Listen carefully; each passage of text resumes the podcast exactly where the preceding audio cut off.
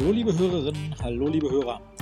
Herzlich willkommen zu Carstens Corner, unserem Podcast, Ihrem Podcast rund um Economics, Events und Entscheidungen.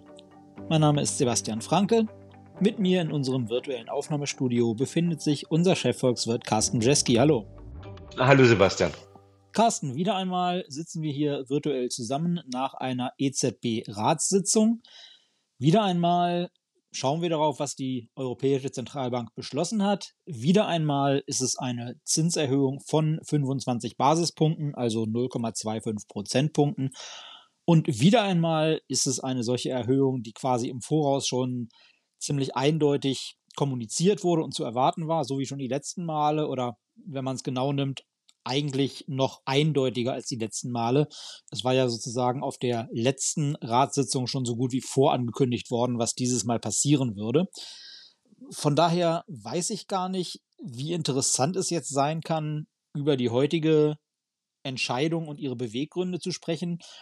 Interessanter finde ich vielleicht, wenn wir mal auf die Kommunikation drumherum schauen.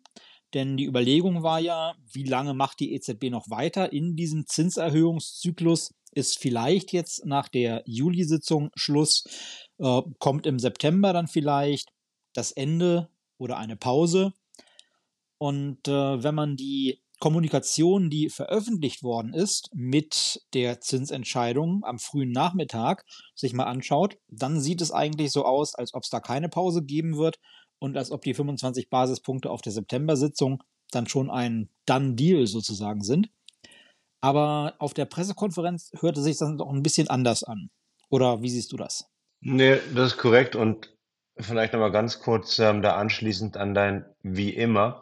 Ähm, hatten wir auch in der in dem Pressekommuniqué heute, was dann um ähm, äh, 14.15 Uhr veröffentlicht wurde, zusammen mit der, mit der Zinsentscheidung, ähm, stand auch wieder drin, dass die EZB davon ausgeht, dass die Inflation zwar zurückkommt, aber auch noch über eine längere Periode über der Zielmarke bleiben wird. Also das sprach dann eigentlich bei dem Lesen von dieser Kommunikation dafür, ähm, dass alles so wie immer ist, dass nämlich auch wie immer die Tür extrem weit offen ist für eine erneute Zinserhöhung im September, dass die EZB deutlich noch nicht fertig ist. Ähm, während der Pressekonferenz war es dann aber leider ein bisschen, oder nicht leider, war es aber ein bisschen anders.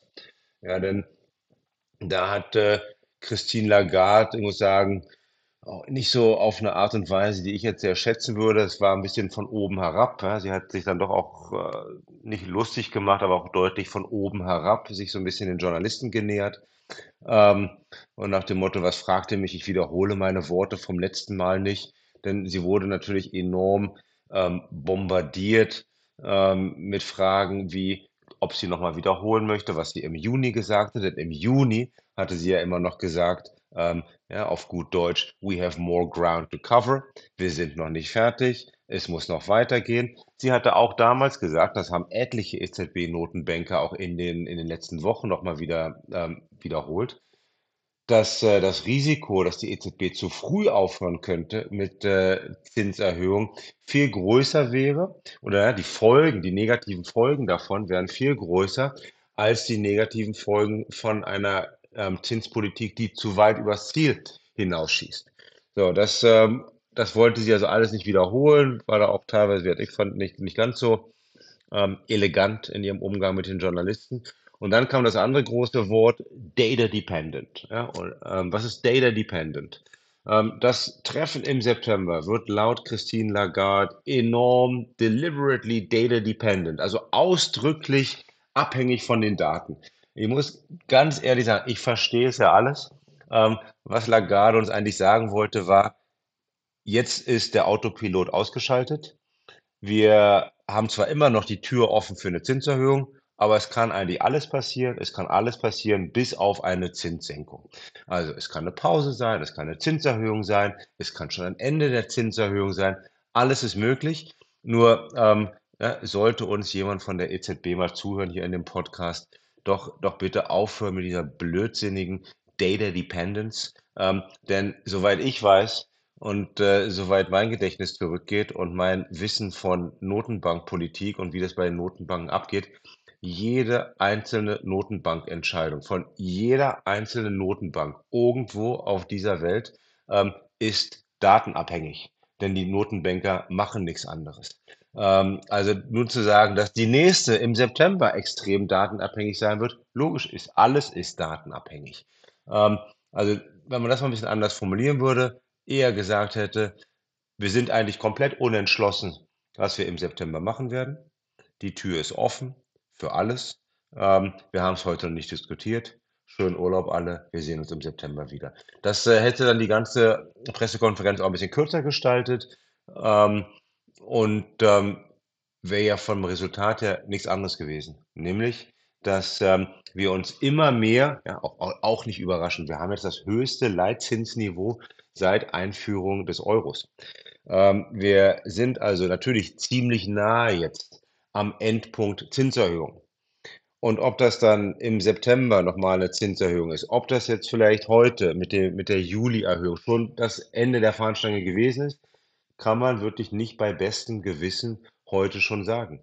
Ähm, wenn die Wirtschaft weiter abschmiert, wenn ähm, die Wirtschaft auch deutlich sich schlechter entwickeln wird als das, was die EZB ja schon seit Monaten eigentlich denkt. Die EZB ist extrem optimistisch gewesen oder ist sie immer noch eigentlich auch. Ähm, wenn die, wenn die EZB aber ja schon im September im Grunde genommen zugibt, dass die wirtschaftliche Entwicklung deutlich schlechter ist, dass die Wachstumsprognosen nach unten revidiert werden, dann kann ich mir auch vorstellen, dass da jedenfalls eine Pause kommen wird im September. Ja, bleibt die EZB mit ihren Prognosen so optimistisch wie bisher und, das, und der Optimismus war 0,3, 0,4 Prozentpunkte im Quartalsvergleich Wirtschaftswachstum, ähm, bleibt sie so optimistisch, dann wird da im September doch nochmal eine Zinserhöhung kommen. Du hast eben erwähnt, dieses, äh, diese Einstellung, äh, lieber ein bisschen mehr machen als nötig, als zu früh aufzuhören. Oder äh, der Schaden eines zu frühen Stoppens der Zinserhöhungen, der wäre viel größer als der Schaden, der entsteht, wenn man mit den Zinserhöhungen zu lange weitermacht. Mal unabhängig davon, wann man jetzt der Ansicht ist, jetzt ist der richtige Punkt erreicht oder jetzt ist es noch zu früh oder jetzt ist es schon zu spät, Siehst du das auch so, dass der Schaden eines zu frühen Aufhörens mit den Zinserhöhungen größer ist als der eines zu langen Weitermachens und eines Überdrehens der Zinserhöhungen mit Abwürgen jeglicher möglicherweise wirtschaftlichen Erholung? Ich denke, wenn die EZB immer gesagt hätte, der Schaden für ihre eigene Glaubwürdigkeit, hätte ich gesagt, korrekt. Ja, ja. Denn, äh, denn der Schaden für die eigene Glaubwürdigkeit, wenn man zu früh aufhört und damit nicht die Inflation bekämpft hat, und die Inflation dann vielleicht ja, nicht so weit runtergeht, wie man das prognostiziert hat, vielleicht wieder anstieg, natürlich ist dann der Schaden für die Glaubwürdigkeit extrem hoch. Ähm, und ähm, wenn das natürlich zu weit geht, ist der Schaden für ihre Glaubwürdigkeit geringer. Dann hat sie eigentlich ja, dieses, dieses Image als knallharte Inflationsbekämpferin ja nochmal bestärkt. Weil wir sind auch bereit, eine Rezession in Kauf zu nehmen, koste es, was es wolle. Wir wollen die Inflation jetzt endlich wieder zurückdrängen. Also von daher aus Sicht oder aus Perspektive der EZB Glaubwürdigkeit stimmt diese Aussage. Aus Perspektive der Eurozonenwirtschaft, also der Konjunkturentwicklung, bin ich damit nicht einverstanden. Ja, denn ähm, wir sehen ja schon, dass äh, die Wirtschaft eigentlich seit Jahresanfang wieder stottert. Wir haben eine, eine, eine Mini-Winterrezession gehabt okay, können wir verkraften. Aber äh, das Wirtschaftswachstum zieht ja auch nicht wieder richtig an. Ähm, das ist alles extrem, extrem blutarm. Und ähm, ich finde, dass die EZB da doch auch immer ein bisschen über, übersieht oder vielleicht falsch einschätzt, wie stark negativ mit einer Verzögerung die, ähm, die eigenen Zinserhöhungen natürlich sein werden und schon sind. Wenn ich, wenn ich den innerhalb, wir haben jetzt, wir haben jetzt gerade die erste Leitzinserhöhung hat es vor kurzem den ersten Jahrestag gefeiert. Also wir sind von negativ in, in etwas mehr als zwölf Monaten von Negativzinsen zum höchsten Zinsniveau seit Einführung der Eurozone gekommen. Das muss ich auch mal auf der Zunge zergehen lassen. Ähm, wenn man dann davon ausgeht, dass EZB, dass das keine großen Bremsspuren hinterlässt auf der Wirtschaft oder auf der Konjunktur, dann muss man doch ähm, also entweder mal die Modelle nachkalibrieren oder man hat ähm, irgendwie nicht so richtig aufgepasst im, im Theorieunterricht. Also aus Sichtweise der Konjunktur der Wirtschaft Europas wäre ich nicht einverstanden mit der Aussage der EZB. Und dabei bekommt ja die EZB die Informationen über die unmittelbaren Auswirkungen ihrer Politik ja quasi auf dem Silbertablett geliefert, auf ihrem hausinternen Silbertablett. Diese Woche kam ja erst die neue Bank Landing Survey raus, also die Umfrage unter den Banken der Eurozone, wie es aussieht mit Kreditnachfrage oder auch damit, ob die Banken an ihren eigenen Vergabestandards für Kredite was geändert haben und da vielleicht strenger oder etwas laxer vorgehen. Im ersten Quartal waren es 27 Prozent der Banken, die berichtet haben, dass sie ihre Vergabestandards eingeengt haben und jetzt strenger sind bei der Kreditvergabe. Jetzt waren es bei der aktuellen Bank Lending Survey nochmal 14 Prozent. Also das heißt, wir sind jetzt entweder bei 41 Prozent der Banken, die ihre Kreditvergabestandards eingeengt haben, die jetzt strenger sind bei der Kreditvergabe, oder es sind weiterhin 27 Prozent und von denen hat rund die Hälfte nochmal draufgesattelt. Das heißt, da sieht man doch, dass in der Wirtschaft sich was tut. Das ist ja das, was letzten Endes als, als Finanzierungsbedingung bei der Realwirtschaft dann auch ankommt. Wie kann man da denn der Auffassung sein, dass die eigene Politik, die eigene Geldpolitik bislang quasi wirkungslos geblieben wäre? Ja, ähm, weil, man irgendwie dann nicht darüber nachdenkt, dass es ja immer eine Verzögerung, eine Zeitverzögerung hat oder braucht, bis man dann die Auswirkungen sieht. Ähm, und das ist ja, das ist ja, meine, das ist ja auch so ein bisschen natürlich das Paradox der, der letzten Monate gewesen, der EZB. Ja, Die EZB sagt, okay, wir schauen jetzt vor allem auf aktuelle Datenentwicklung. Ähm, das ist ja schön und gut. Ich verstehe es auch, weil man natürlich mit Prognosen, mit Modellen so häufig daneben lag. Ähm, aber es ist natürlich auch per Definition falsch. Ähm, mit so einer Politik läuft man den Fakten hinterher. Und jetzt zu sagen, okay, ja, wir sehen ja noch nicht die realwirtschaftlichen Auswirkungen. Nee, natürlich sieht man die jetzt noch nicht. Was wir jetzt in den Bank Lending Surveys sehen, das ist das, was wir in ein oder zwei Quartalen in der Wirtschaft sehen werden. Weil die Kreditnachfrage heute ist die Investition von morgen, ähm, ist der Immobilienmarkt von morgen. Wenn die Kreditnachfrage, also wirklich drei Quartale hintereinander runtergeht, ähm, dann, wenn wir gleichzeitig auch sehen, dass ja auch die, die Kreditvergabe ähm, Standards der Banken jetzt auch seit drei Quartalen angezogen wurden. So, dann sage ich nur mal, ja, für die ähm, Älteren unter uns, Credit Crunch, ähm, Kreditklemme, sowas hatten wir schon mal während der Finanzkrise und teilweise auch während der Eurokrise. Das ist, was wir jetzt auch ja, aktuell ähm, irgendwie am, am Vorbereiten sind mit, ähm, mit dieser Zinspolitik. Und ähm, wenn man dann sagt, ja, wir sehen ja noch nichts, nee, nee, korrekt, aber man sieht jetzt noch nichts, ähm, heißt halt, man ignoriert komplett alle volkswirtschaftlichen Gesetze und Theorien, dass es einfach zwischen sechs und 18 Monaten dauert, bis Geldpolitik wirklich die komplette Wirkung auf die Realwirtschaft entfaltet hat. Carsten, du hast ja auch die Möglichkeit angesprochen, dass man vielleicht bei der September-Sitzung noch nicht endgültig erklärt, wir sind jetzt durch mit dem aktuellen Zinserhöhungszyklus, aber vielleicht eine Pause einlegen könnte. Das würde ja dem Vorbild der FED folgen, wobei man ja bei der EZB immer sehr viel Wert auf die eigene Eigenständigkeit legt und eben sagt, dass man äh, nicht nur kopiert, was eben in äh, den USA passiert. Aber tatsächlich ist es ja so, dass ist etwas, was die Fed jetzt gemacht hat. Die hatten ja im Juni erstmal eine Pause eingelegt und haben jetzt aber aktuell wieder um 25 Basispunkte erhöht und haben sich da auch die Tür offen gehalten, auch da nochmal was draufzulegen. Kann es sein, dass das von Anfang an der Plan war und dass das vielleicht auch ein Plan ist, den man die EZB folgt, dass man sagt, wir hätten statt einer Pause und dann nochmal 25, hätten wir vielleicht auch 10 im Juni machen können und hätten dann vielleicht jetzt nochmal 10 machen können, 10 Basispunkte. Aber das ist uns zu viel Kleckerkram.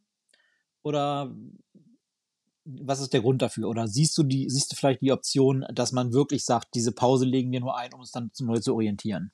Ich denke, es wird das Letzte, äh, was du gesagt hast. Es wird jetzt ähm, eine Neuorientierung. Ja, es ist, ich meine, die, die Notenbanker ähm, sind ja nicht dumm. Die Notenbanker sehen ja auch, was an den Märkten passiert. Die, die lesen ja auch die, die Einschätzung der, der Marktanalysten, der, der Marktvolkswirte, ja, so wie, wie unser eins. Ähm, und die Fragen sind natürlich auch, okay, sind wir immer noch zu optimistisch? Ähm, ja, wir re ja, alle reden hier, wie auch wir eben, ja, über Zeitverzögerung, über Lags. Ähm, also ähm, sollten wir nicht doch vielleicht ein bisschen aufpassen? Ja, sind wir doch schon ein bisschen übers Ziel hinausgeschossen. Und ähm, von daher denke ich, und daher, sie sind alle, FED, EZB, halt dicht vor dem Gipfel bei den Zinsen, das wissen sie.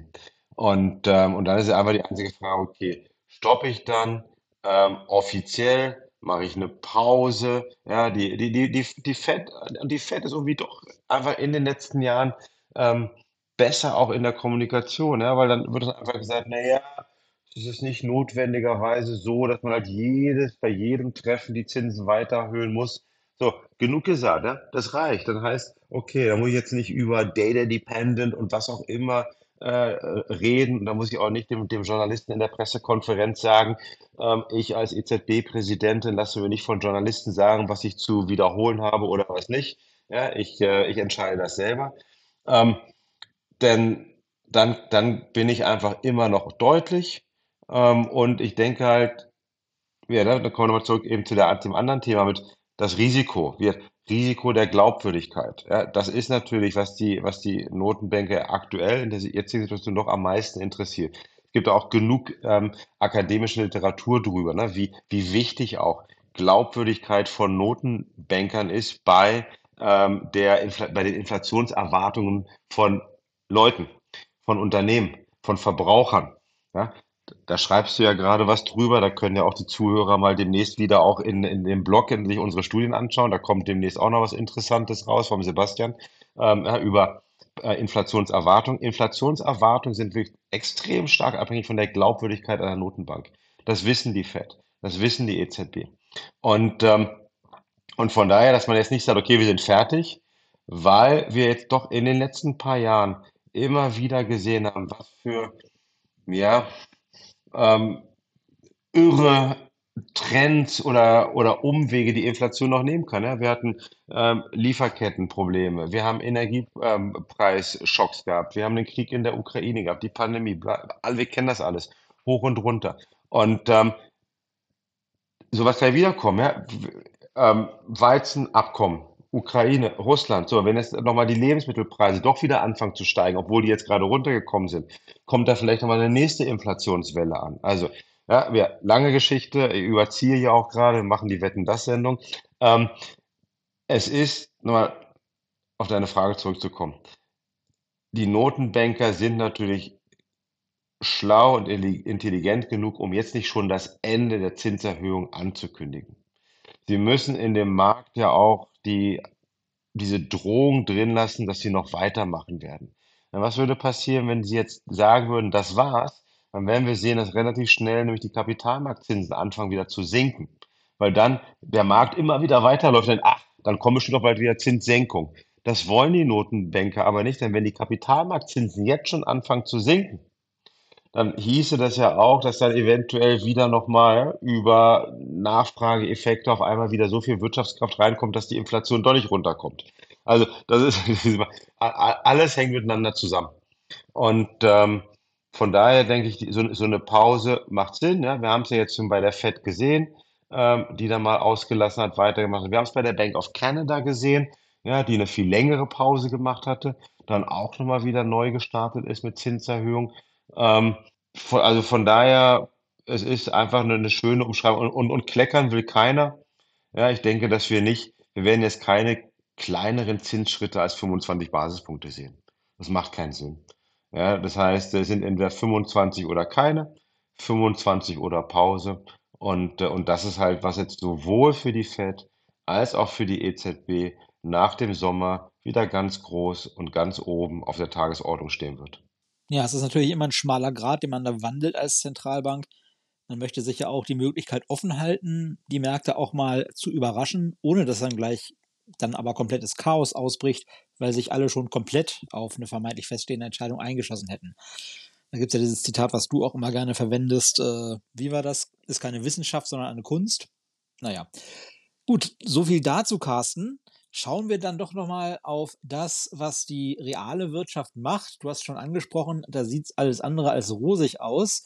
Es scheint ja wohl so, als ob wir es gerade soeben vermieden hätten, dass äh, die Rezession sich noch um ein weiteres Quartal verlängert. Also fürs zweite Quartal sieht es wohl so aus, als ob wir da ein Mini-Wachstum wieder verzeichnen können und damit die technische Rezession so schnell vorbei ist, wie sie gekommen ist, so ungefähr. Aber trotzdem ist es ja jetzt nicht so, dass die Aussichten besonders rosig sind. In einem der Texte, die du für unser englischsprachiges Portal think.ing.com verfasst hast, benutzt du den Begriff Slow Session. Den finde ich ganz spannend. Es gibt ja auch äh, den Begriff, der schon einiges an Karriere gemacht hat, den Begriff der Stagflation, also einer Stagnation mit gleichzeitig hoher Inflation. Auch wenn die Inflation jetzt quasi äh, im Runterkommen begriffen ist, haben wir immer noch hohe Inflationsraten, aber ich denke, es gibt trotzdem einen Grund, dass du jetzt eben diesen Begriff Slow Session verwendest und nicht den ja schon etwas älteren, schon etwas etablierteren Begriff der Stagflation. Magst du uns den mal erläutern? Ja, ich meine, Slow Session hat jetzt für mich eigentlich, ich kam jetzt ja weniger von der Inflationsseite her, sondern einfach, ich habe halt versucht, ja, man ist ja auch Teil des Jobs, irgendwie immer wieder neue Umschreibungen, Beschreibungen zu finden. Ähm, wie, wie kann man jetzt sagen, wo befindet sich jetzt wirklich die deutsche Wirtschaft? Ne? Und natürlich, ähm, wir bekommen ja jetzt auch, wenn die Folge ausgesendet wird, dann haben wir gerade auch schon die ersten Schätzungen fürs ähm, Wirtschaftswachstum im zweiten Quartal bekommen in Deutschland.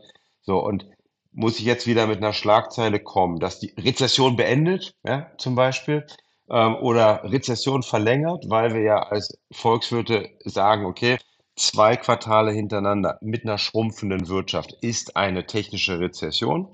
Ähm, und ich hatte ein bisschen genug davon, um zu sagen, ist es jetzt eine Rezession, ja oder nein? Ähm, ich habe ja auch häufig, haben wir auch im Podcast häufiger gesagt, okay, dann machen wir es mal eine Stagnation. Und ähm, so eine Slow Session ist natürlich genau das gleiche zwischen Slowdown und Recession. Also, dass wir uns irgendwo, ja, wir hatten das auch mal mit den Kollegen aus London noch ein anderes schönes Wort gefunden, in der, ja, in, in der, in der, in der Twilight Zone, also in der, in der Dämmerung zwischen Stagnation und Rezession. Und ich denke, das ist so ein bisschen, was ja jetzt auch die, die deutsche Konjunktur aktuell am besten beschreibt. Also wir sollten jetzt nicht wieder in irgendwelche Depressionen verfallen, wenn es jetzt mal um ein Quartal schrumpft. Wir sollten auch nicht irgendwie himmelhoch jauchzend sein, wenn wir mal ein Quartal da vielleicht 0,2 Prozent ähm, Wachstum haben. Nee, wir befinden uns jetzt in, für eine längere Zeit in diesem Zustand der Slow Session. Was würde denn diesen Zustand beenden? Also was müsste eintreten? Wäre das ein Ereignis? Wäre das irgendwas, was passiert? Zum Beispiel, äh, dass China wieder Fahrt aufnimmt, dass die USA doch die Rezession vermeiden? Ähm, oder sind das viel, viel stärker strukturelle Gründe, an denen sich was drehen muss? Äh, muss die grüne Transformation in Deutschland mehr Fahrt aufnehmen? Was muss passieren oder muss etwas passieren oder was muss sich entwickeln, um aus dieser Slow Session rauszukommen und wieder auf einen einigermaßen stabilen Wachstumspfad zu kommen, wie wir es beispielsweise bis zum Einsetzen der Corona-Pandemie gesehen haben. Ja, kurzfristig würde uns natürlich ein schönes Konjunkturpaket aus China wahrscheinlich helfen. Ähm, eine amerikanische Wirtschaft, die jetzt nicht so, wie wir das ja als ING erwarten, in eine Rezession abrutscht, sondern die halt auch eher nur so eine ja, Entschleunigung sieht, dieses sogenannte, diese sanfte Landung. Das würde Deutschland schon mal ein bisschen helfen, um es noch schlimmer zu machen. Ähm, dann, aber dann bräuchten wir zum Beispiel eine EZB-Leitzinssenkung. Haben wir gelernt von Frau Lagarde, das wird jeweils im September noch nicht kommen. Ähm, ja, um wieder den Impuls zu bekommen, um etwas anzustoßen. Und dann sind wir doch wieder bei den Strukturthemen. Und das ist ja auch das Einzigartige und ja, das schön Schaurige aktuell an der, an der deutschen wirtschaftlichen Situation. Bei uns treffen halt konjunkturelle Gegenwinde und strukturelle Herausforderungen zusammen. Ja, also irgendwie wie so ein, wie so, Entschuldigung, ist wie so, so eine Gewitterzelle, die irgendwie über uns drumherum kreist und nicht richtig abziehen will. Ähm, und ähm, dafür brauchen wir, halt, ich sage mal, eine, eine Agenda 2030. Ja, habe ich auch verstanden. Die, die englischsprachigen Kollegen verstehen nicht, was ich mit Agenda 2030 meinte. Ich denke, jeder Deutschsprachige, ähm, der irgendwie ähm, vor 1980 geboren ist, weiß das definitiv, denn das war die Reformagenda in den 2000er Jahren. Ähm, also Agenda 2010 hatten wir damals, eine Agenda 2030, in der wir halt Strukturreformen durchziehen, äh, in der wir investieren in all diese Themen, die wir hier auch schon hunderttausendmal hoch und runter besprochen haben. Ähm, aber das ist halt, was wir brauchen, um dann mal wieder auf den höheren Wachstumspfad zu kommen. Ja, dann drücken wir die Daumen, dass da ein bisschen was passiert und äh, halten das weiter unter Beobachtung. Carsten, ich danke dir für deine Einschätzung. Ich danke Ihnen, liebe Hörerinnen und Hörer, für Ihre Zeit und für Ihre Aufmerksamkeit. Lassen Sie uns immer gerne wissen, was Ihnen bei uns gefällt oder auch mal, was Ihnen vielleicht nicht so gut gefallen hat. Hinterlassen Sie uns Bewertungen auf den Plattformen, auf denen Sie uns hören. Und wenn Sie Kritik haben, Themenvorschläge, Anregungen aller Art, immer her damit. Wir freuen uns von Ihnen zu hören. Machen Sie es gut, bleiben Sie uns gewogen und vor allem bleiben Sie gesund. Tschüss.